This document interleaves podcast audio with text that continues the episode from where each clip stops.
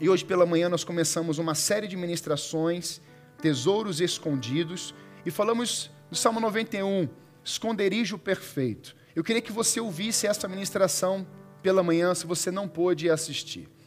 Eu creio que, da mesma forma que Deus ministrou em nossos corações, a acharmos segredos ou riquezas que estavam no secreto, no secreto de Deus, riquezas secretas, nós entendemos que Deus, mais uma vez nessa noite, Ele tem algumas riquezas importantes que a palavra vai revelar a nossos corações e que já, já foi declarado.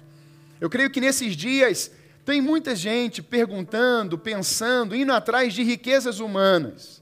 Talvez se você perguntar para alguém quem quer ser rico, um, né, o Silvio Santos gritava quem quer dinheiro, não é assim que ele fazia? Nos seus programas, e muita gente naquele auditório levantava a mão, gritava, quase subia no teto. E talvez hoje, se você perguntar quem quer dinheiro, muitas pessoas vão dizer: Eu quero. Eu assisti um vídeo recentemente de um rapaz, ele faz alguns trabalhos nas ruas, e ele ajuda, ele grava isso e ele publica no canal dele. Um trabalho muito bonito. E de repente alguém está vendendo rosas, e aquela senhora não tinha vendido nenhuma rosa naquele dia. Ele perguntou, quanto que é a rosa? Ela falou assim, 10 reais. Ele falou, quantas rosas você tem aí? Ah, eu tenho mais de 40. Você já vendeu alguma hoje? Não. Então vem cá. E ele compra todas as rosas dela. Aquela mãe começa a chorar. Foi Deus que mandou você. Ele falou, não, eu só vim aqui para ser uma resposta na sua vida. Ele não é crente. Ele faz ações assim incríveis. Mas houve um momento que ele estava andando pela rua e as pessoas caminhando, caminhando na correria, na correria, e ele só com uma prancheta não falou assim: Você quer ganhar um dinheiro agora? E as pessoas, no automático, não, estou com pressa, deixa eu ir embora. Alguém já assistiu esse vídeo? Não? Depois de. Ah, o Heitor, obrigado, Heitor. Então, tá lá perguntando quem quer isso. Não, é rapidinho, é só uma. Mas o que tem que fazer? É uma pesquisa. Não, pesquisa não, estou com muita pressa, eu tenho gente em casa, tenho que trabalhar, estou correndo. E aí uma jovem para. Aliás, um senhor para. E ele para e fala assim, não, pode fazer a pesquisa. A pesquisa era essa. Você quer ganhar 20 reais? Ele, quero. Então toma. Ele pega, bota os 20 reais. É só isso? Era só essa pesquisa. Deixa eu te falar uma coisa. Deus está mostrando os braços, as pernas. Deus está mostrando os olhos dele. Deus está mostrando a cruz. Deus está mostrando a revelação da palavra de Deus para todas as pessoas. Se você olha para a natureza, você consegue enxergar o seu Deus. Se você olha para as pessoas, você sabe que Deus criou e formou as pessoas. Você sabe que a pessoa só, só surgiu porque Deus foi lá e criou Adão. A imagem e semelhança dele. Se você vê a própria construção, você sabe que alguém teve que desenvolver, teve inteligência, sabedoria, buscou estudo. Ou seja, em qualquer lugar, em situações, você percebe a grandeza do nosso Deus. Deus é um Deus que continua se revelando, mas Ele tem uma riqueza profunda, é uma riqueza eterna para a sua vida e para a minha vida. Talvez hoje a busca pelas autoridades, poderes, coisas grandiosas, seja o objetivo de muitas pessoas. Mas deixa eu te falar uma coisa: nessa noite, você vai sair desse lugar encontrando riquezas em lugares que você jamais poderia imaginar. Deus continua se revelando em nosso meio, Deus continua falando ao seu povo e Deus continua liberando riquezas que já estão dentro de nós. As riquezas do céu estão dentro dos filhos do seu Deus, do Deus poderoso, a Bíblia diz que nós carregamos a eternidade, o reino está dentro de nós, o tesouro maior, que é a palavra do Senhor, está dentro de nós como vasos. Meus irmãos, nesse, nessa noite eu creio que talvez a sua desesperança tenha algo, uma voz muito poderosa, mas nessa noite você vai perceber que onde tinha desesperança, a esperança voltou. Aonde não tinha se, sequer algo para declarar vida, a vida chegou. Hoje talvez você esteja vendo esse quadro. Pastor, eu estou vivendo as minhas falências, não tem riqueza alguma, pastor. Estou desiludido, eu, eu me, me frustrei, eu criei tanta expectativa que as pessoas me enganaram, me frustraram. Hoje os seus olhos estarão naquele que é perfeito, aquele que conserta, aquele que restaura, aquele que levanta corações. Essa é uma palavra para você sair daqui hoje compartilhando as boas novas do Senhor, porque Ele está vivo, igreja. Ele continua realizando obras maiores e poderosas na minha vida e na sua vida. Quem crê nisso, diga amém. Quem quer sair daqui assim hoje? Eu vi um amém de uma criança aí, tá vendo? Olha lá, entendeu? Olha lá, ó. amém, bonitão? Que lindo, que lindo. Deus está levantando uma geração, eu quero declarar sobre a tua vida, você já é um obreiro aprovado pelo Senhor. As crianças vão testemunhar nas suas faixas etárias. Irmãos, sabe o que Deus começou a mostrar no meu coração? Aquele espaço do Kids, aquele lugar que a gente vai chegar daqui a pouquinho, né, Claudinha? Daqui a pouco a gente vai chegar lá, amém? E não vai ser a longo prazo. Deixa eu te falar uma coisa: nós não teremos projetos mais a longo prazo. As coisas estão mudando rapidamente. Nós temos que ir logo para um grande lugar que Deus abriu para a gente, aleluia! Eu creio nisso. Projetos a longo prazo não tem mais sentido, irmãos. Hoje começa algo, amanhã não pode mais, como a Lu falou aqui. Ontem, sexta-feira, tudo normal. Sexta-feira, não tem mais o normal. Então nós não temos mais projeto a longo prazo. Eu fiz uma, um planejamento de quatro anos. E eu comecei a organização só. Mas eu falei assim: ah, Senhor, nós precisamos dos estúdios para as crianças, nós precisamos da quadra esportiva.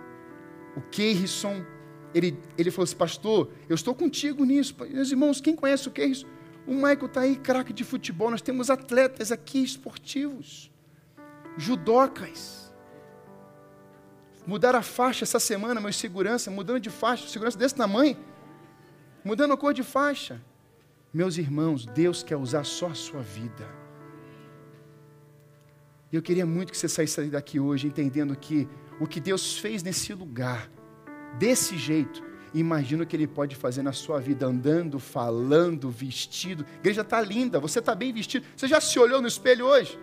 Ah, pastor, tem gente que nem se olha. Você está lindo pela fé. Mulher, você está abençoada. Entendeu? Entendeu, mulheres? Abençoadas. E homens, vocês são muito esforçados. Abra lá comigo a sua Bíblia. Ezequiel 37. Riquezas no vale de ossos secos. E aí você pode olhar e falar assim, pastor, como que nós vamos achar riquezas num vale? Primeiro que é vale. E segundo que está cheio de osso. Os ossos estão sequíssimos, não tem mais vida. De manhã foi mais fácil, porque falamos do esconderijo do Altíssimo. E quando nós falamos do esconderijo do Altíssimo, ah, mas tem muita coisa boa no esconderijo do Altíssimo. É, mas você vai ver o que Deus faz quando alguém está dentro do esconderijo do Altíssimo e simplesmente ouve a voz de Deus e replica, simplesmente continu, dá continuidade àquilo que Deus é e não só faz. Deus não faz vida, Deus é vida. Deus não faz milagres, Deus é o milagre. Deus não faz curas, Deus é o Iavé, é aquele que é a cura. Então, mais do que fazer nesse lugar, é o ser de Deus na vida de um profeta, na vida de uma nação, e hoje também na vida da sua família. Amém? Ezequiel 37, a partir do verso 1, diz assim: A mão do Senhor veio sobre mim, e o Espírito do Senhor me levou a um vale cheio de ossos. Ele me conduziu por entre os ossos que cobriam o fundo do vale, espalhados por toda parte, completamente secos ou sequíssimos. Então ele me perguntou: Filho do homem, Acaso estes ossos podem voltar a viver? Respondi: Ó Senhor soberano, só tu o sabes. Então ele me disse: Profetize a estes ossos e diga: Ossos secos, ouçam a palavra do Senhor. Assim diz o Senhor soberano: Soprarei meu espírito e os trarei de volta à vida. Porei carne e músculo em vocês e os cobrirei com pele. Darei fôlego a vocês e voltarão à vida. Então saberão que eu sou o Senhor. Assim, anunciei essa mensagem, como ele me havia ordenado. De repente, enquanto eu profetizava, ouviu-se em todo o vale o barulho de ossos batendo uns contra os outros, e os ossos de cada corpo estavam se juntando. Então, enquanto eu observava, músculos e carne se formavam sobre os ossos. Em seguida, pele se formou para cobrir os corpos, mas ainda não respiravam. Então ele me disse: Filho do homem, profetiza aos ventos, anuncie-lhes uma mensagem e diga: Assim diz o Senhor soberano: Ó fôlego, venha dos quatro ventos, sopre nesses corpos mortos, para que voltem a viver. Anunciei a mensagem, como ele me havia ordenado, e o Espírito entrou nos corpos. Todos eles voltaram à vida e se levantaram e formaram um grande exército. Amém? O problema que está acontecendo aqui, irmãos, é algo bem simples. Todos os problemas, eles são destacados logo no início. E é um problema para a nação de Israel. Essa nação é uma nação que está exilada, é uma nação que sofreu 70 anos, é uma nação que está agora à beira dos rios e nesse, nesses rios eles vão é, guardar seus instrumentos musicais, eles não cantam, não adoram, não oram, não fazem mais nada a não ser chorar, se lamentar. É uma geração que não tinha mais expectativa, retrata, na verdade, uma geração sem expectativa, sem esperança. O livro de Ezequiel é um livro de muitas visões. E, independentemente de serem visões é, reais, algo literal, ou o profeta ir até um vale em espírito, não importa essa situação, o que importa é que a Bíblia diz que era um vale de ossos sequíssimos. Então nós queremos, podemos pensar em um cenário. Dentro desse cenário, Deus levanta um profeta. Então esse cenário representa uma nação, é a nação de Israel. Aonde nós vemos que ela tem boca, como eu falei recentemente, mas ela não fala. Ela tem ouvidos, mas ela não consegue ouvir. Ela até anda, mas ela vive como mortos. Esse quadro é um quadro bem pior, porque literalmente essa nação estava vivendo seus dias como mortos, mortos mesmo. Esse é um lugar chamado Vale, e Vale era um lugar onde haviam as guerras, os confrontos. E dentro desses lugares, Pessoas, obviamente, nos confrontos morriam e ali elas ficavam. Então, esse já é um tempo em que muitas pessoas já estavam mortas ali há muito tempo. Por isso que o texto diz que já estava já como os ossos, e ossos sequíssimos. Já tinha passado muito tempo naquele lugar. E quando a gente começa a perceber esse cenário, esse cenário de morte, parecia ser irreversível. Eu sempre tento traduzir essa parte do Vale dos Ossos Secos como o próprio cemitério hoje. Você já foi no cemitério e você já viu lá, naquele momento de dor, de sofrimento, e você fica, pensa, você lá no meio daquele lugar hoje, aquele monte de, de ossos, e aí você olha para aquele lugar, você não vê vida, você não consegue ver expectativa, só te traz o que? Dor sofrimento e notícias de, nossa, não tem muita coisa para fazer aqui nesse lugar. Eu sempre faço essa comparação. Mas nesse cenário, não eram corpos de pessoas recém-falecidas, mas ossos espalhados por toda parte e completamente secos. A cena simbolizava não somente o próprio povo, mas a própria atitude desse povo. É um povo que não conseguia se relacionar mais com Deus, ou não queria mais se envolver com o seu Deus. É um povo que parece que esqueceu de tudo que Deus havia feito, todos os seus projetos e de todos os seus sonhos. E quando a gente começa a perceber isso, esse caos de desesperança, o verso 11, que eu vou ler agora, diz assim: Então ele me disse, filho do homem, esses ossos representam todo o povo de Israel. Eles dizem: tornamo-nos ossos velhos e secos, não há mais esperança, nossa nação acabou. Esse é o retrato dessa nação. Talvez você já tenha verbalizado ou ouvido alguém dizer assim: o Brasil acabou. Talvez há dois anos e meio atrás, três anos, quatro anos, você pode ter dito ou falado: eu vou embora desse país. Esse país não tem mais jeito, eu preciso ir procurar uma terra nova. Eu ouvi durante muito tempo, de muitos jovens inclusive, eu vou embora do país. Eu não quero mais ficar nessa nação. Essa nação aqui não tem mais jeito. Eu já falei que nós estávamos em uma reunião com os pastores e alguns pastores começaram a trazer isso e fizemos uma aliança entre nós como líderes. Nós precisamos pregar para os nossos jovens que essa nação é a terra que manda leite e mel. Essa nação é uma nação próspera. Esse solo Deus colocou a gente para reconstruir e nós seremos uma igreja, um povo, uma geração que reconstruiremos essa nação em nome de Jesus. Nós não vamos depender de um governo para reconstruir. Nós vamos ajudar o governo a reconstruir. E se algum governo não quiser reconstruir, a igreja vai tomar a frente e ela vai reconstruir construir sim. Nós temos esse poder e autoridade porque o dono do ouro e da prata é o nosso Deus. Aquele que é o provedor é o nosso dono, é o nosso Senhor, é aquele que nos governa. Por isso, nesse caos, irmãos, de desesperança, nesse cenário difícil, hoje eu creio que Deus quer de volta trazer a esperança.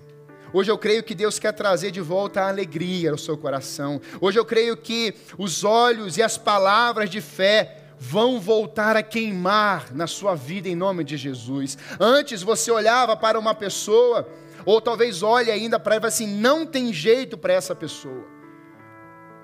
Meu pai contou aqui, domingo passado à noite. Ele estava no hospital, num leito praticamente morto. Ele teve um infarto fulminante com 23 anos tanta bebida, tanto fumo. E ele estava em, naquela UTI. Os três, três guerreiros do Senhor decidiram ir visitar meu pai lá naquele hospital. E é por isso que ele é meu pai hoje. E três, Sadraque, Mesaque e Abidinego, decidiram enfrentar a fornalha e entrar naquela UTI e levaram uma mensagem para ele de transformação. Ele não confessou Jesus ali, mas aquele eco não saiu da sua mente. E quando ele teve alta do hospital, ele passou em frente à igreja. Ele olhou e falou assim: Eu vou entrar aí. E aí no domingo ele foi. E quando ele entrou naquele lugar, ele nunca mais saiu de lá. Quando a gente entende isso, talvez alguém olhasse para ele, um médico, ou alguém falasse assim: esse, esse, jovem de 23 anos acabou. Esse cara de 23 anos aí, ó, alcoólatra, cheio de dívida. Aí Deus levanta três elementos, três filhos, e fala assim: vai lá na UTI, fala do meu amor para aquele homem, porque eu vou usar a vida dele nem vai ser muito tempo aqui nessa cidade, vou mandar ele para outra cidade. E meu pai tem um ministério de 40 anos, formou um filho, uma filha, tem vários filhos pela fé espalhados por todo o Brasil. Deus continua investindo em vidas. É só a sua vida se colocar à disposição e ser uma ferramenta na mão de Deus. Eu me encanto, irmão, com o poder do Evangelho. Eu me encanto. Porque quando a gente olha para um alcoólatra sendo missionário, a mídia não dá valor a isso. Não dá valor. Ela não anuncia, os irmãos, uma vida liberta das trevas, do álcool, do vício um marido que espancava a mulher e não espanca mais. Uma mulher infiel. Essas pessoas transformadas. Essas pessoas tinham que serem olhadas. E foi assim: é possível. Mas há uma mistura hoje na mídia de trazer só, só notícias ruins. E sabe qual é o pior, irmãos? Muitos membros de igreja estão agarrando esses vales e vivendo neles. Mas eu quero dizer em nome de Jesus que a sua vida, que a sua família, ela não viverá dentro desses vales sem reação de Deus. Você vai declarar palavras nesse vale, você vai declarar palavras de vida nesse ambiente, e você vai ver que algo vai acontecer. Eu tenho certeza disso. Algo vai acontecer nos nossos dias. Algo vai acontecer. Eu quero te dar um exemplo, que nem está nesse texto. Isaías 38, de 1 a 6 diz assim: Ezequias adoeceu gravemente, ficando às portas da morte. E o profeta Isaías veio visitá-lo. Põe todos os teus assuntos em ordem. Isso é uma palavra para nós hoje. Jesus Cristo está voltando. Põe os teus assuntos em ordem hoje. Deus não te trouxe aqui à toa. Põe a tua casa em ordem porque Ele está voltando. Ele vem buscar uma igreja curada, restaurada, não uma igreja doente.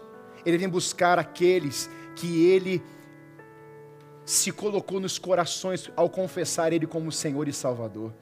Então coloque a tua casa, casa é pessoa, casa é vida, em ordem. E o texto vai dizer: o Senhor manda dizer-te que não recuperarás a saúde. Se o texto acabasse aqui, Ezequias morreria. Agora, olha a ação do sobrenatural de Deus e a intercessão de um homem. Ezequias voltou-se para o lado da parede e orou assim ao Senhor: Ó Senhor, lembra-te de como eu tenho sido honesto e sincero contigo, e como procurei obedecer a tudo que tens dito. E começou a chorar intensamente. Você está entendendo a expressão chorar intensamente? Depois eu vou falar sobre isso. Então o Senhor mandou outra mensagem a Isaías: Vai dizer a Ezequias: O Senhor, o Deus de Davi, teu antepassado, ouviu tua oração, viu as tuas lágrimas, e deixar-te-á viver mais 15 anos. Livrar-te-ei a ti e a esta cidade do rei da Assíria. Defenderei essa cidade e esta é a prova daquilo que digo: farei com que o sol recue 10 graus, segundo o relógio de sol de Acais, e o sol recuou 10 graus. Você está entendendo? Não sei se foi muito válido para a vida de Ezequias esses 15 anos depois, mas isso é outro assunto. Mas a oração de alguém que se coloca na brecha, aquela pessoa que clama, que não desiste do que, de como está vivendo. Não, eu quero, eu quero viver mais. Eu quero anunciar, eu quero fazer, eu quero realizar, Senhor Deus. E aí, Deus poderia simplesmente falar assim: olha, volta. O que, que Deus faz? Deus faz o sol. Deus mexe, meus irmãos, na natureza. Deus mexe na sua criação. Sabe por quê? Porque o mundo está na palma do seu Deus. Ele sabe, ele conhece, ele controla. Então não perce... não entre nos ruídos externos achando que Deus perdeu porque o quadro é difícil. Não, se o mundo está na palma da mão dele, é porque também a mão dele pode estar sobre a sua cabeça. Aleluia! E é exatamente isso, irmãos, que eu quero pensar com você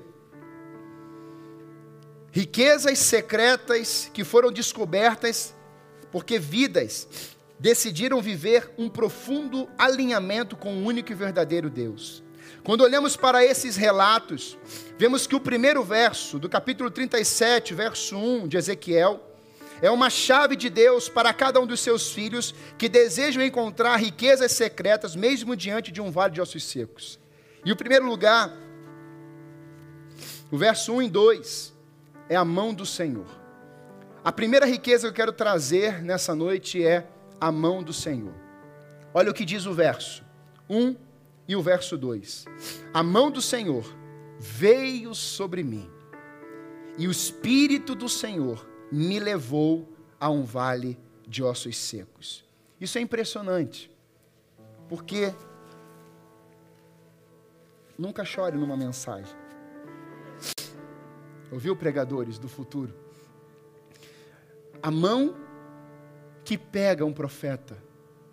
E eu queria que você entendesse a cena de que a mão de Deus aqui é o próprio Espírito Santo de Deus, é a própria vida de Deus. Mão na Bíblia é governo, é espírito. E aí, quando a gente começa a perceber isso, a mão do Senhor, a mão ela abençoa, a mão ela levanta, a mão ela conduz, a mão envia, a mão abençoa, mas a mão também ela pode ser usada para outros fins não honrosos. Mas a mão do Senhor é uma mão que pode restaurar, é uma mão que pode levantar, é uma mão que pode segurar. Quando Moisés está lá com os seus braços erguidos, o povo vencia as batalhas. Quando os braços de Moisés descia, o povo perdia as batalhas, mas quando você está segurado pela destra de Deus, nós não perdemos batalhas, nós enfrentamos as batalhas, nós enfrentamos os gigantes, nós vamos para cima, por quê? Porque a destra de Deus está sobre nós, ela nos segura, e destra de Deus é a mão onipotente do nosso Senhor. Não deixaremos de viver as dificuldades, mas lá dentro, Deus continua com a mão sobre nós. A mão de Deus, a mão do Senhor, ela faz isso. E primeira mão que eu queria trazer para você é a mão que leva. O texto diz: Ele me levou de um lado para o outro. E aqui eu parei. Eu gosto de desenhar as cenas da Bíblia. E eu comecei a desenhar e você já, já talvez não, né? Mas rapel, já viu como é que é? Você vai descendo e aí você vê lá de cima algo incrível. Nunca fiz, nem vou fazer. Mas eu já vi vídeos, né? E eu assisto bastante filme, então eu já vi alguns filmes que já vi carro voando, né? E você vê uns carros entrando no helicóptero, umas coisas assim impressionantes, coisas de outro mundo. Mas aqui o Espírito leva o profeta de um lado até o outro. E a pergunta é: para que que Deus fez isso? Por que, que Deus está pegando um profeta e levando ele como se fosse do norte a sul ou do leste a oeste? A resposta que Deus colocou no meu coração é que Deus queria mostrar para o profeta Ezequiel a realidade que estava ali. Muitas vezes nós entramos em situações sem conhecermos a realidade. Nós queremos resolver Queremos sair falando, como eu falei pela manhã, agimos como se fosse uma máquina que fabrica coisas para alguém. Mas Deus não quer que a gente entre na produção do fazer para o outro. Deus quer que você entre na fonte, que a fonte entre em você e que a partir dessa fonte rios de águas vivas vão correr de dentro de você. E não é produzir para o outro, é ser trabalhado, conduzido, governado, cheio do Espírito. E quando você correr, quando você saltar, quando você andar, isso que está aqui começará a jorrar para perto de você. Aleluia! Então a vida que está aqui dentro começará a ser jorrada para o lado de fora. Então, onde a morte passará a ter vida, porque você estará andando por ali. Irmãos, a sombra de um dos homens de Deus, na palavra de Deus, curava. A sombra, o lenço, o suor secando aqui o rosto, deixava ali, e as pessoas pegavam e eram curadas. Coisas tremendas Deus começou a fazer no sobrenatural de Deus. Eram muitas pessoas. E eu começo a pensar de que quando a mão de Deus pega aquele profeta e leva de um lado para o outro, é a realidade. Deus está pegando você agora, que você fechasse seus olhos. Só como pedagogia.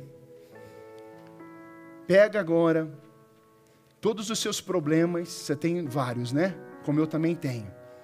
Você está vendo? Agora o Espírito Santo está fazendo assim, ó, de um lado para o outro ele tá, ele pegou você. Você está na mão dele. E ele está levando você para o lado direito do vale, que são os seus problemas, suas guerras, limitações, situações que estão mortas. Agora Deus pega em você e fala assim: está vendo aqui essa área da sua família que está morta? Está vendo esse casamento aqui que está morto? Está vendo aqui que está definhando? Está vendo aqui esse lugar que está como osso sequíssimo? Deus te mostrou o cenário agora, dessa área da sua vida, que está de um jeito impossível. E Salmo 118,16 diz: A mão direita do Senhor é exaltada, a mão direita do Senhor age com poder. Salmo 139, para onde poderei eu escapar do teu espírito? Para onde poderei fugir da tua presença? Se eu subir aos céus, lá estás. Se eu fizer a minha cama na sepultura, também lá estás. Se eu subir às asas da alvorada e morar na extremidade do mar, mesmo ali a tua mão direita me guiará e me susterá. Tu me cercas por trás e pela frente e pões a tua mão sobre mim. Aleluia! Deus, agora o Espírito pegou você e levou nesse retrato da sua vida hoje. Mas Ele fala para você essa palavra. Ele está à sua frente, Ele está na sua retaguarda, Ele está à sua direita, Ele está na sua esquerda, Ele está acima de você. Ele continua segurando você nesse lugar para te mostrar a realidade. Hoje, talvez, nossa principal dificuldade é não enxergarmos a realidade espiritual no Brasil, nas nações, é não enxergarmos a realidade da nossa casa. Como que está a sua casa hoje? Como que está como que estão os seus ossos? Eu vou falar sobre isso, os ossos. Como que estão os ossos hoje? A mão é o próprio espírito, ele leva. O espírito leva o profeta a um lugar sem vida, sem esperança. E meus irmãos, Lá, ao invés de falar, de mandar fazer, de trabalhar, de ajustar, desenvolver, planejar, Deus faz com que ele enxergue o natural primeiro. O que é o natural? Um vale cheio de ossos. Esse é o natural, acabou. Mas o texto acaba aqui? Não. Além dele enxergar a realidade, Deus começa a fazer algumas coisas na vida daquele profeta. Repare, irmãos, Deus levou alguém lá. Eu quero dizer para você que Deus vai levar a igreja a alguns lugares em 2020 e 2021 ainda.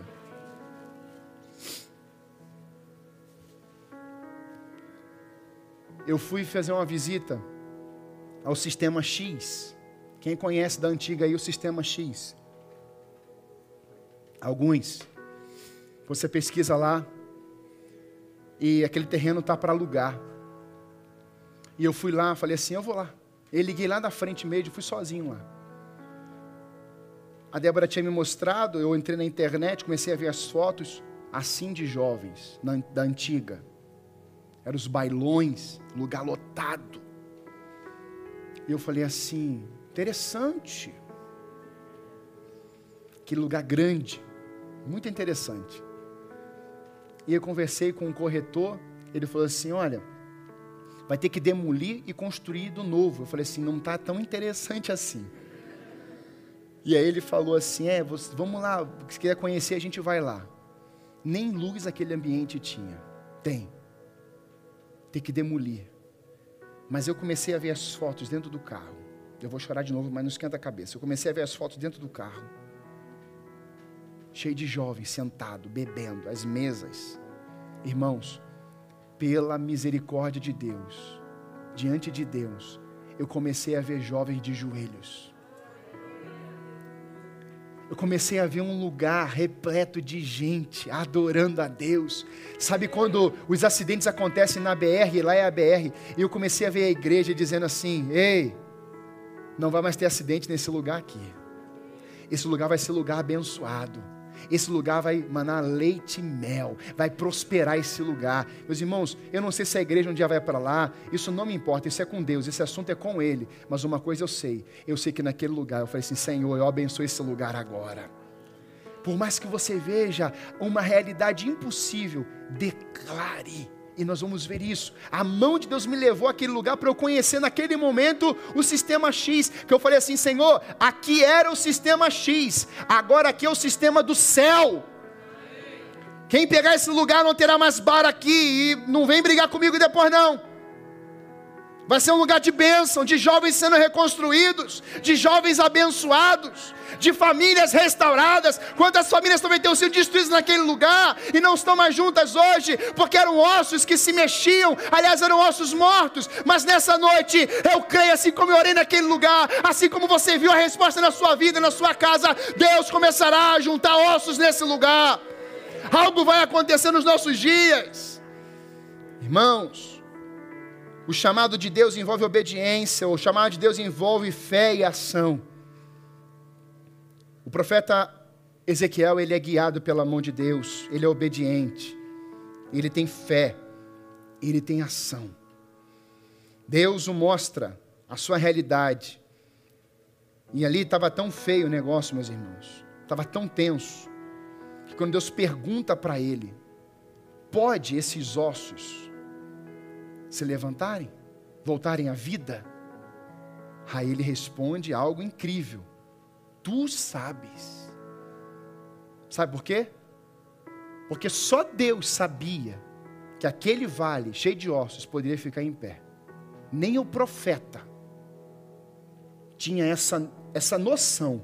Então ele confiava tanto em Deus que ele falou assim: Senhor, se esse vale pode ficar cheio de ossos, levantados como exército, isso é um assunto contigo. O que, que eu aprendo aqui? Deus mostra a realidade. E quando você estiver lá dentro daquela realidade, não queira fazer do seu jeito. Pergunta, Senhor, tu sabes como faz essa família ser restaurada. Senhor, o Senhor sabe como que vai acontecer nesse lugar. Eu não sei. Eu tenho os olhos, eu tenho fé. Eu tenho muita fé, Senhor, mas em ti.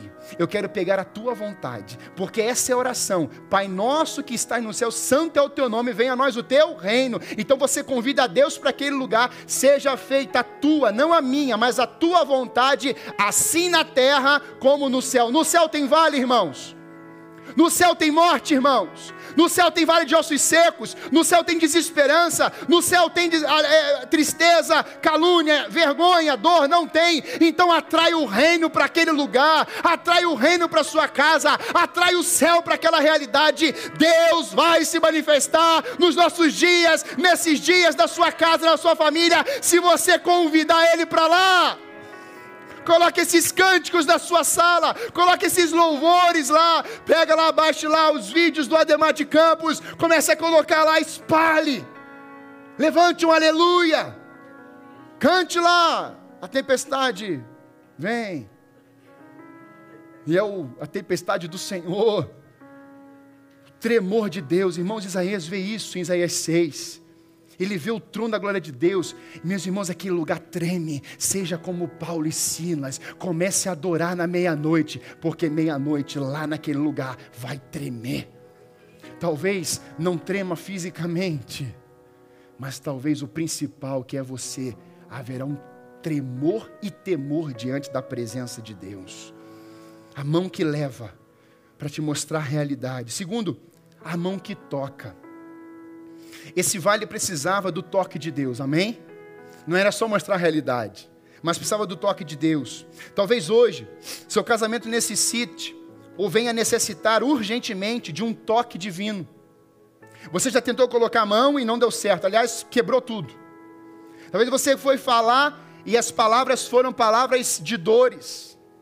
E as coisas não funcionaram do jeito certo porque você quis entender que era o seu jeito, o seu jeito é o jeito certo. Nessa noite você vai encontrar o jeito certo que transforma. E é esse jeito, é do jeito dele. Por isso que nós apresentamos o Senhor naquele vale, nós convidamos Ele para ali. Talvez a sua alma precise de um toque do Espírito. Nós temos pessoas, hoje os números não estão aparecendo porque eles não querem colocar, para isso não aumentar e viver uma, uma um momento desenfreado, como já está pior hoje. Mas, meus irmãos, nós temos muitas, mas muitas pessoas com depressão, um quadro pior do que há oito meses atrás. Muito pior. E isso são as psicólogas, os psicólogos que estão falando. Consultórios lotados, é pelo Zoom, é pelo Google Meet, é pelo telefone, é pelo Zap, é presencial. As coisas estão aí, irmãos. Talvez a sua alma precise de um toque de Deus. Hoje, Deus quer tocar nos vales da sua vida. Hoje, Deus tem palavras para fazer levantar esses ossos, mas o primeiro osso não será sua família, o primeiro osso não será da igreja, o primeiro osso será o seu. Quando a mulher nasceu, o que Adão disse? Osso do meu osso, carne da minha carne. Não foi assim? O primeiro osso que precisa ir para um lugar nesses dias é o meu. A gente talvez está preocupado com a nação brasileira. Ah, porque tem corrupto. Ah, porque não sei o quê. Mas, meus irmãos, quando o troco vem a mais, ou quando você vê o dinheiro caindo, foi feita uma pesquisa em vídeo. Pessoa deixando o dinheiro cair, de 30 pessoas, dois honestos. Camarada viu o dinheiro caindo, foi embora. O osso está fora do lugar. Então, antes da gente consertar a nação, vamos consertar os nossos ossos? Quem, quem aceita isso hoje? Amém? Tem que ser primeiro o meu osso. O primeiro osso que precisa ir para o lugar nesses dias é o meu, depois o do seu casamento, depois o do seu lar. Não adianta alinhar o osso da igreja sem antes alinhar o osso do João. A promessa, meus irmãos, é para a família. Olha que lindo isso. Li num livro muito legal. A Bíblia não declara: vossos membros profetizarão. Ele, ela nos revela: vossos filhos e vossas filhas profetizarão. A promessa é para os filhos. Quantos filhos nós temos aqui? Dá uma glória a Deus aí. Nós somos filhos de Deus, então nós temos a habilitação para profetizar. Ezequiel não é um desgarrado, não está longe de Deus. Ezequiel é filho de Deus. Ezequiel é profeta de Deus, é boca de Deus, é escolhido de Deus. Então, primeiro veio em Ezequiel. Veja a realidade, Ezequiel. Eu quero primeiro fazer algo em você, eu quero te mostrar a realidade, eu quero criar isso dentro de você, eu quero colocar minha palavra nos seus lábios, eu quero usar a sua vida, Ezequiel. Meus irmãos, não é no coletivo primeiro, é no individual.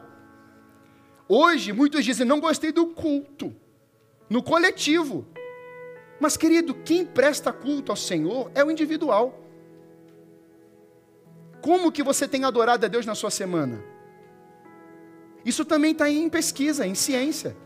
Se você não pegar a sua palavra pelo menos três vezes por semana, você não consegue entender nenhum versículo da Bíblia da mensagem de domingo pela manhã ou noite. Isso é comprovado.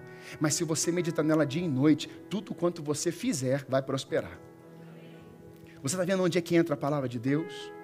Essa mão, irmãos, essa poderosa mão que toca, é a mão que age, que age na vida, na sua vida e na sua casa. Deus começou a humanidade pelo casamento. Ele começou com o osso para então pensar no coletivo. Ele vem criar, formar Adão e depois a não vai ser esse é osso do meu osso. Foi da costela de Adão que vem Eva. Deus não criou outra outra pessoa e falou assim, vou formar, não, foi da costela de Adão enquanto ele dormia.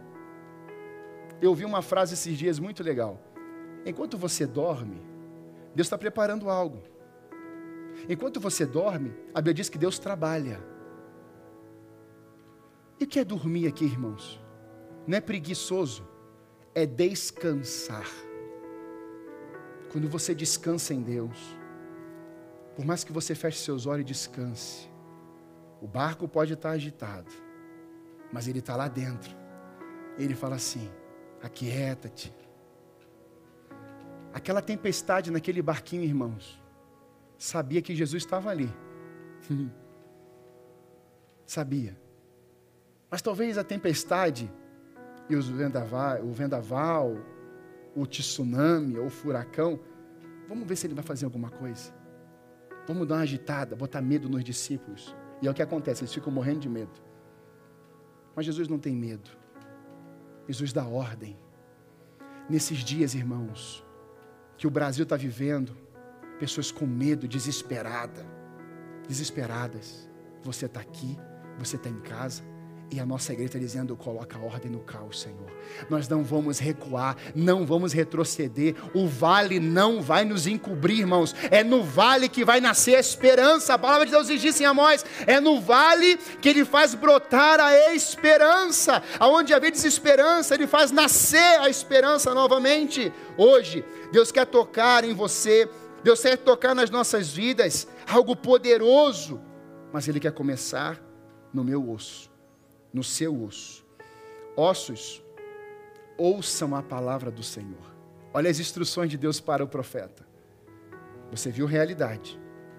Então agora vai ter o meu toque. Ossos, ouçam a palavra do Senhor. Farei um espírito entrar em vocês e vocês terão vida porei tendões em vocês e farei aparecer carne sobre vocês, cobrirei com pele, porei um espírito em vocês e vocês terão vida. Irmãos, grave bem isso. Quando seguimos esses passos, o toque de Deus vem.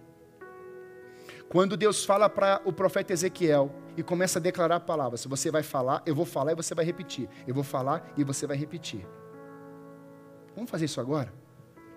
Preste atenção. Você vai falar isso. Se você quiser até fechar os olhos para ficar mais assim à vontade, não tem problema. Mas eu queria que você olhasse para aquele vale que você sabe qual é, que da sua vida. E Deus está falando assim, entenda Deus, tá? Eu só, ele só vai usar minha boca aqui agora, entenda isso. Repita comigo assim: ossos ouçam a palavra do Senhor. Farei um espírito entrar em vocês, e vocês terão vida. Porei tendões em vocês, e farei aparecer carne sobre vocês. Cobrirei com pele, porei um espírito em vocês, e vocês terão vida. O verso 12b diz assim: O meu povo, vou abrir os seus túmulos e fazê-los sair, trarei vocês de volta à terra de Israel. Agora olhe para mim. Você não falou? O texto está dizendo o quê? Trarei de volta. Esse povo estava onde? Chorando suas dores. Esse povo tinha aposentado os instrumentos. Está lá parado os instrumentos.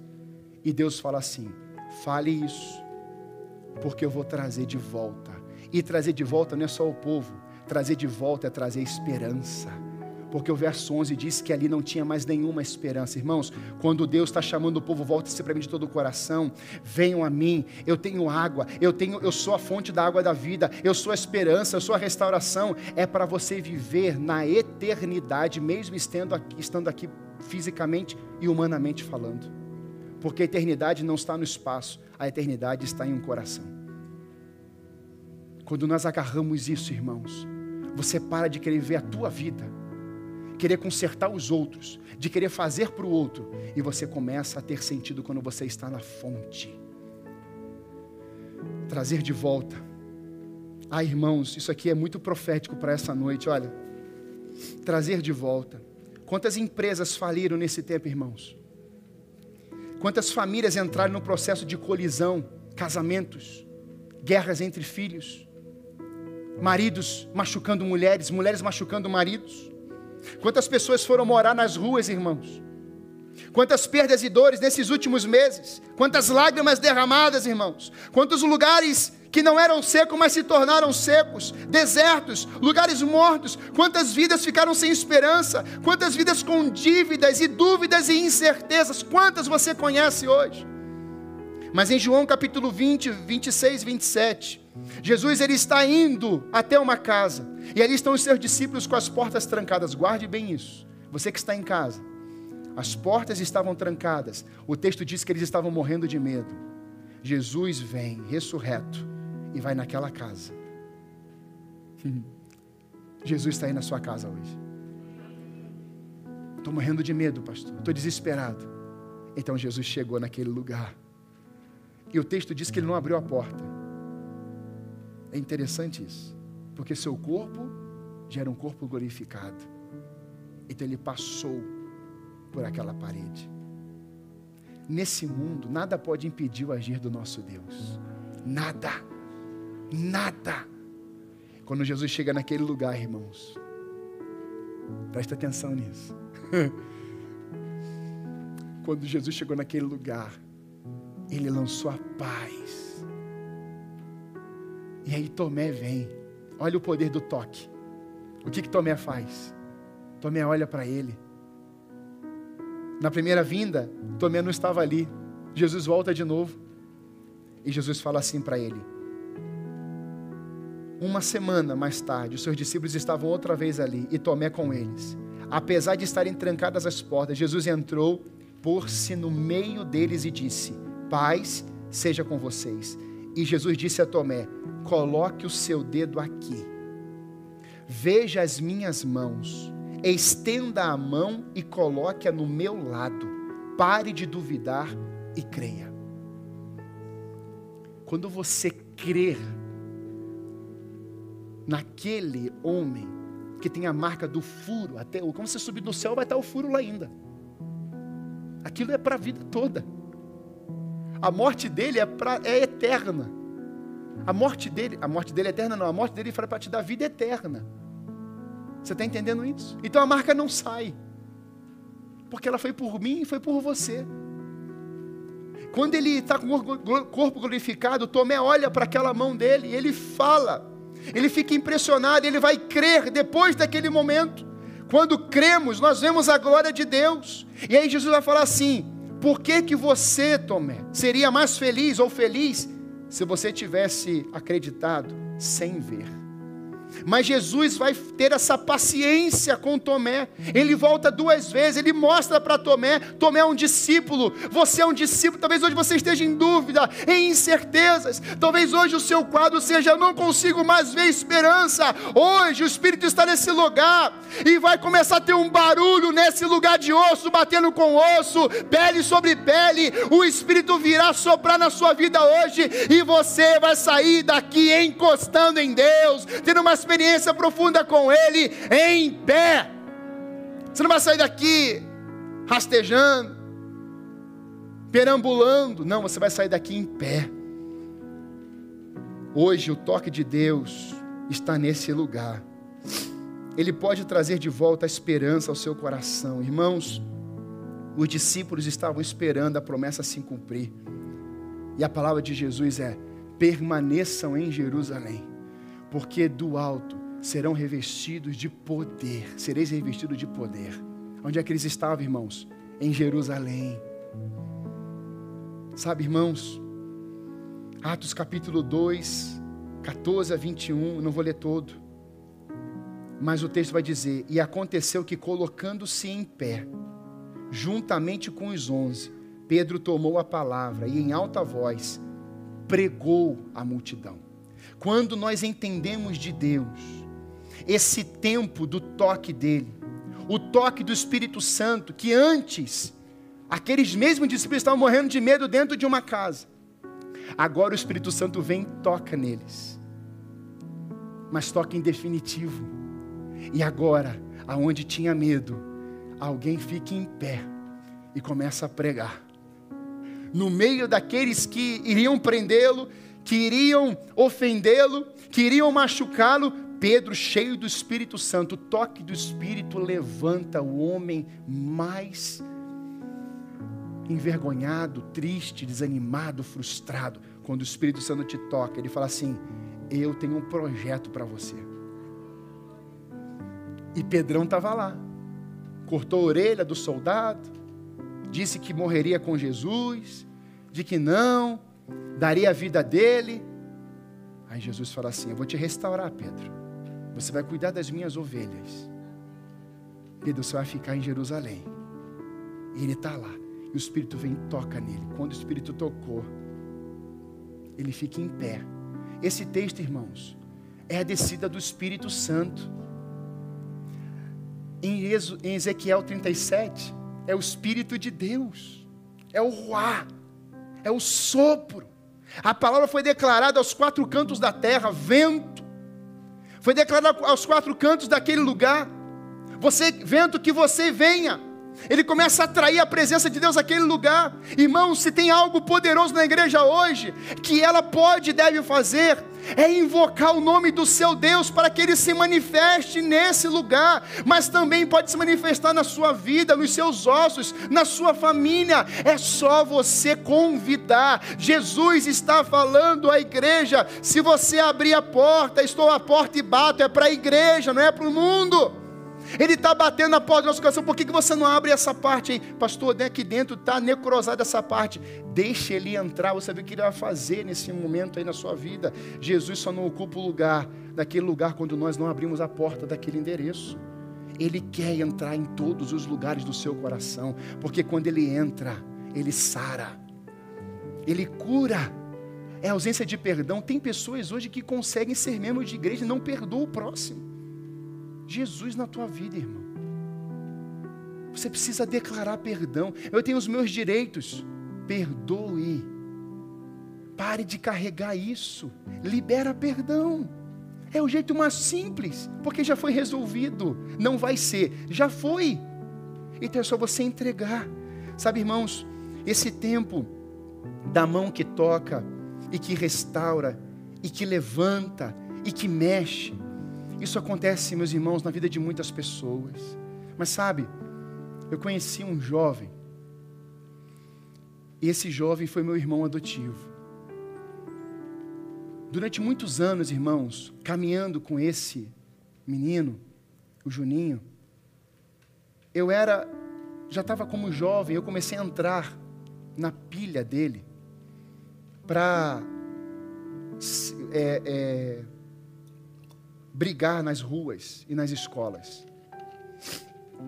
Eu sou criado em, fui criado em boca de favela, mas nunca me especializei em armas, brigas, nada. Filho de pastor, vamos fazer culto ao ar livre, vamos todo mundo. Nunca me envolvi em confusões. Mas eu fui para essa nova cidade, eu comecei a conhecer, e aí ele era muito respeitado. Ele era, de uma, ele era um dos representantes de uma grande torcida. E as pessoas olhavam para ele, viam ele com medo. E quando eu cheguei na escola, alguns alunos lá, tem o, o Chazão, né? E tem o. Como é que você entrou num lugar novo? É, como é que é o nome que fala aquele pessoal? O calouro lá. Mas tem um nome da maldade. Como é que é o nome? É batismo, mas é outro nome. Trote. Obrigado. E aí tá lá, o pessoal fala assim: ah, você vai. Vê um trote aí no final. E aí veio dois, três. Meus irmãos, eu era novinho, um menino. Eu falei assim: Senhor amado, eu vou apanhar, vou apanhar, vou apanhar. E quando eles foram chegando, chegando, chegando, chegando, eis que surge o anjo Júnior. Sabe quando Deus manda na hora o profeta? Sabe, quando na hora ele aparece assim, ele fala assim: Deixa o rapaz. Ele é crente. Eu falei assim: Meu Deus, quem falou isso para ele? Eu não conhecia ele ainda. Os irmãos, só pode ter sido Deus. Ele era crente. Mas fazia algumas coisinhas, meus irmãos. Você está entendendo onde eu estou falando? Meus irmãos, ele chegou e eu falei assim: Poxa, obrigado. Ele disse: Não, não me agradece não. Fica do meu lado. Eu falei assim: Você vai me adotar? Falei assim: Tu me conhece da onde? Ele falou assim: Não, eu já estou sabendo as informações aí que teu pai é pastor. Que você falei assim: Meu Deus do céu, você está em contato direto, mãe.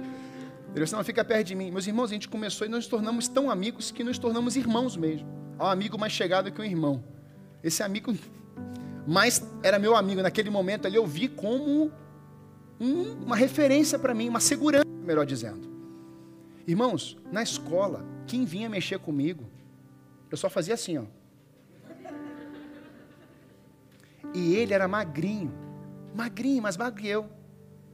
E um belo dia, uma confusão que teve, eu estava junto com ele.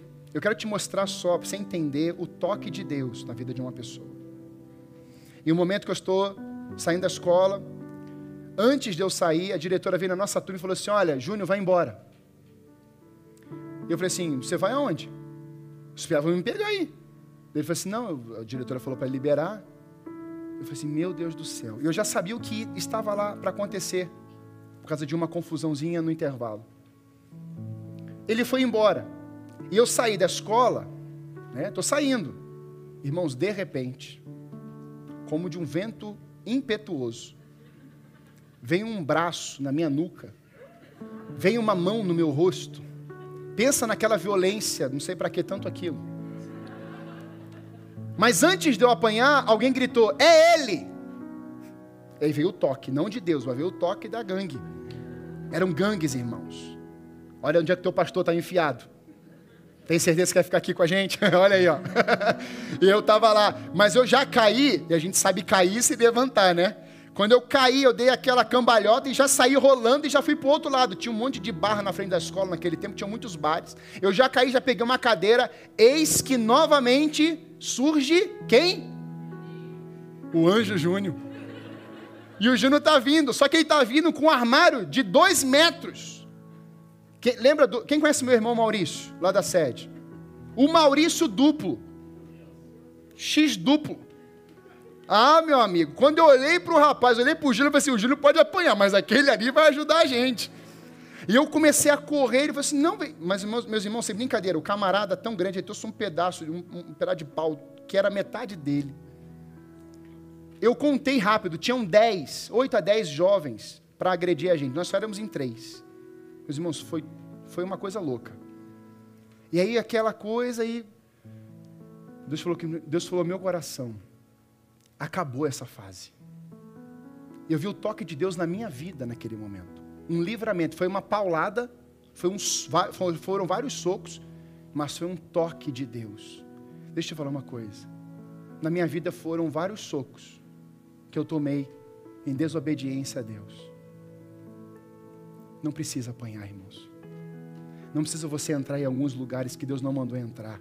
Deus não quer que a gente apanhe. Pelo contrário, Deus quer tra transformar a gente. Mas naquele momento, foi a forma que eu creio que Deus usou. Foi assim: tá bom, você quer ir, então vai. Naquele dia, eu cheguei em casa. E eu falei assim: meu Deus do céu, Deus me livrou. Naquele mesma semana, meu pai me transferiu de escola. Você não tem mais estudo com o Júnior. E hoje o Júnior está lá. Sabe, irmãos, são oportunidades que nós temos enquanto vivemos nessa terra do toque de Deus. Talvez você já recebeu um toque, alguém foi orar por você e você não conseguiu ficar em pé e pum. Talvez você estava com uma enfermidade e Deus usou uma pessoa e ministrou e você foi curado instantaneamente. O toque de Deus acontece. Isso é real. Nos nossos dias também acontece. Naquele momento, o Espírito Santo veio sobre aqueles homens. 120 pessoas. Onde é que estavam os outros? Ninguém sabe. Mas uma parte estava ali no dia de Pentecostes, orando e clamando, e Deus veio naquela região, Deus encheu aqueles homens. E nessa noite eu creio, irmãos, que Deus continua enchendo, capacitando, dirigindo e tocando em vidas. Em último lugar, a mão que estabelece. É a mão que leva e você vê a realidade é a mão que toca e transforma e age, mas é a mão que estabelece. O verso 14, se você puder colocar para mim, 37, 14, olha o que está escrito aqui.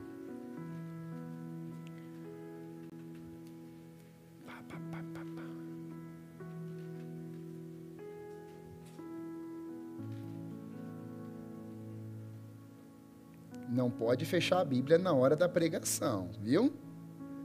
Ezequiel 37, 14. Olha lá. Porei o meu espírito em vocês, e vocês viverão, e eu os estabelecerei em sua própria terra. Então vocês saberão que eu, o Senhor, falei e fiz. Quando nós entramos na mão de Deus, ele nos estabelece. Estabelecer, irmãos, tem a ver com essa palavrinha, aonde realizar algo com natureza ou essência resoluta e duradoura. Quando Deus nos estabelece, é para algo duradouro, não é momentâneo. O estabelecer de Deus naquele vale, irmãos, aonde aquele exército fica em pé, não era para um dia ou dois dias, era para ser algo duradouro, algo constante. Por isso que Paulo diz: sede firmes e constantes, sempre, sempre, vivendo sempre no alinhamento e no propósito de Deus. Quando somos estabelecidos em um lugar, Somos tratados por Deus, nosso osso, no osso da nossa esposa, nos ossos dos nossos filhos, da nossa linhagem, da nossa descendência. Deus quer nos estabelecer em um lugar, para que naquele lugar outros ossos venham voltar à vida. Se nós permanecermos em Deus, se nós estivermos ligados na videira, quando, tudo quanto formos fazer, nós estaremos o quê? Vivenciando o quê? Vida. Se permanecermos nele, daremos frutos e frutos maduros. Então, quando Deus nos estabelece ali, é porque houve um propósito, houve uma, uma, uma, um trabalhar do Espírito, e é exatamente isso que acontece ali, irmãos. Deus trabalhou no profeta, ele fala, vem Deus, toca, e agora começa a se estabelecer a ordem. Então você começa a ouvir osso com osso se bater, pele. O que antes era totalmente de sem, totalmente desacreditado, agora começa a ter mexida da vida. Sabe, irmãos, quando Deus coloca a gente em um lugar, é para que os ossos comecem a se mexer. Eu tenho certeza de algo. Deus vai nos levar em alguns lugares que hoje ainda estão parecidos como o vale de ossos secos, mas um dia nós vamos começar a ver osso juntando osso com osso, pele sobre os ossos, ligamentos, movimentos, e esse exército vai ficar em pé. Quem crê nisso, diga amém. Quando você olhar para Cracolândia, você tem que olhar para Cristolândia. Quando você olhar para os moradores de rua, você tem que ver eles dentro das suas casas. Quando você vê mendigos pedindo dinheiro nos sinaleiros e tantos outros, aqueles estrangeiros que estão chegando aqui, seja argentino, peruano, venezuelano, nós temos que ser agência de missões. E começarmos a viver o amor dessas pessoas. Irmão, você pode no posto de gasolina, você vai ver um haitiano trabalhando, dê bom dia para ele. Porque o teu bom dia exala a vida. Você não precisa abraçar hoje, não, não dá para abraçar, é uma coisa difícil. Mas você pode declarar uma vida para ele. Deus te abençoe, tem um bom trabalho, tem um, dê um elogio para ele, deixa uma gorjeta, deixa lá dezão para ele. Você vai ver quando o teu carro aparecer no povo, vai ter briga para te atender. Quando você estiver comendo num restaurante, pergunte o nome do garçom e elogie. Irmãos, eu faço isso, a Débora fica, não está aqui hoje, eu vou falar. Foi igual a Melina, não está aqui, eu vou falar. Irmãos, no restaurante, eu já vi um, alguns toques de Deus no restaurante que são coisas, são loucuras. Nós estávamos, só para isso, para a gente terminar. Estou terminando. Nós estávamos no shopping Barigui com os adolescentes há uns anos atrás. E nós entramos no shopping com 51 adolescentes. E começamos a entregar folheto para todos os lojistas. Daqui a pouco veio um segurança de dois metros. Não era aquele lá do Rio, era outro grandão. Ele falou assim: o senhor está com esse povo aí? Eu falei assim: sim, estou. Eu acho. o que, que eles fizeram? Eles estão entregando panfleto para todo mundo. Isso não é panfleto, rapaz. Não, não machuca a obra do Senhor. Isso não é panfleto, nada assim. Não é panfleto, é um folheto. Né? Não é panfleto, é folheto. É uma, é uma mensagem de Deus para a vida dos lojistas. Isso é proibido. O que, que eu tenho que fazer? Você tem que ir lá no saque. Tá bom. Está a menina lá registrando. O senhor não pode fazer, o senhor sabe, é proibido. É um estabelecimento, é comercial, o senhor não pode. Falei, tudo bem, desculpa. Tá bom, desculpa. Eu peguei um folheto. O folheto estava assim. Não, eu não vou fazer mais não. Me desculpa. Pode deixar, a gente vai lá para passamento, a gente vai comer lá, tá bom? Mas ó, Jesus te ama. Meus irmãos, ela pegou o papel e olhou para minha cara. Meu Deus do céu!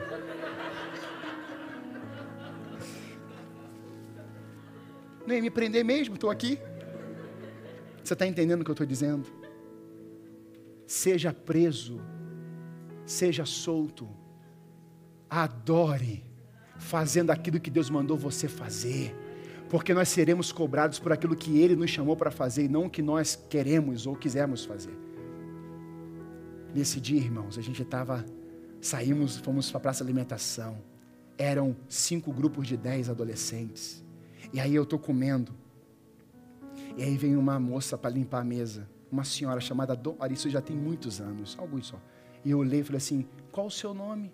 A Débora estava com a gente. Ela falou assim: meu nome é Helena.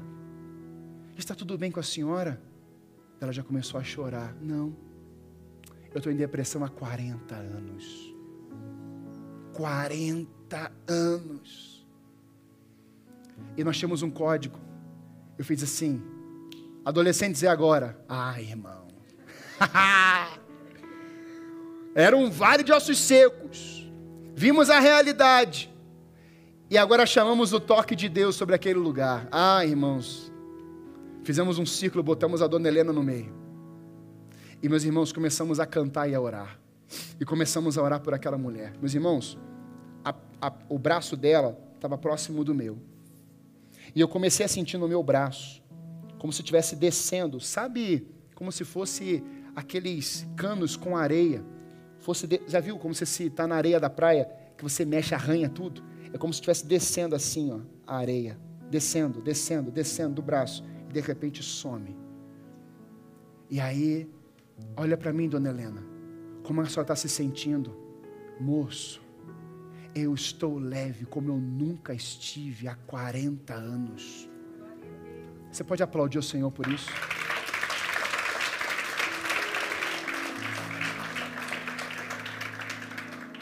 Deus nos estabeleceu em santa felicidade.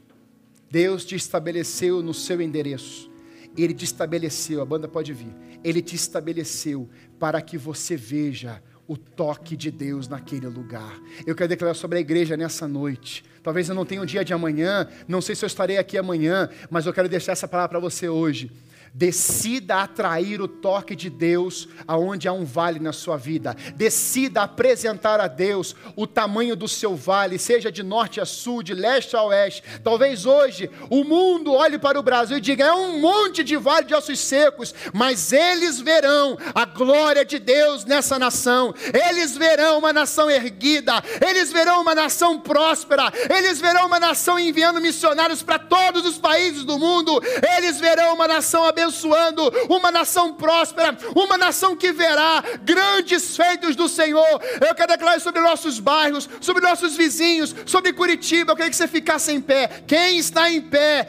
Quem quer ficar em pé? Fique em pé nesse lugar, erga suas mãos ao céu, diga: Senhor, eu te apresento aqui o meu vale, eu te apresento aqui a minha história, eu te apresento a minha realidade, eu te apresento, o Senhor me fez de um lado para o outro a enxergar essa realidade, mas eu declaro as palavras que o Senhor disse a Ezequiel, palavras de fazer um vale se levantar, um vale de um ambiente de morte sem esperança, e nesse lugar, Pai, eu declaro a esperança raiou nesse dia, nessa noite, 6 de dezembro, declaramos a esperança reinando nos vales dessa igreja, nos vales onde os membros estão morando, nos vales emocionais, nos vales espirituais. Declaramos, Pai, aonde tiver uma pessoa nesses bairros aqui, declaramos o toque de Deus chegando nesse tempo para que o teu nome, Senhor, o teu nome seja honrado, o teu nome seja seja glorificado, exaltado é o nome do nosso Deus. Se você crê nisso, aplauda ao Senhor com júbilos, celebrações ao Senhor. Recebe, Pai, a nossa adoração nesse tempo.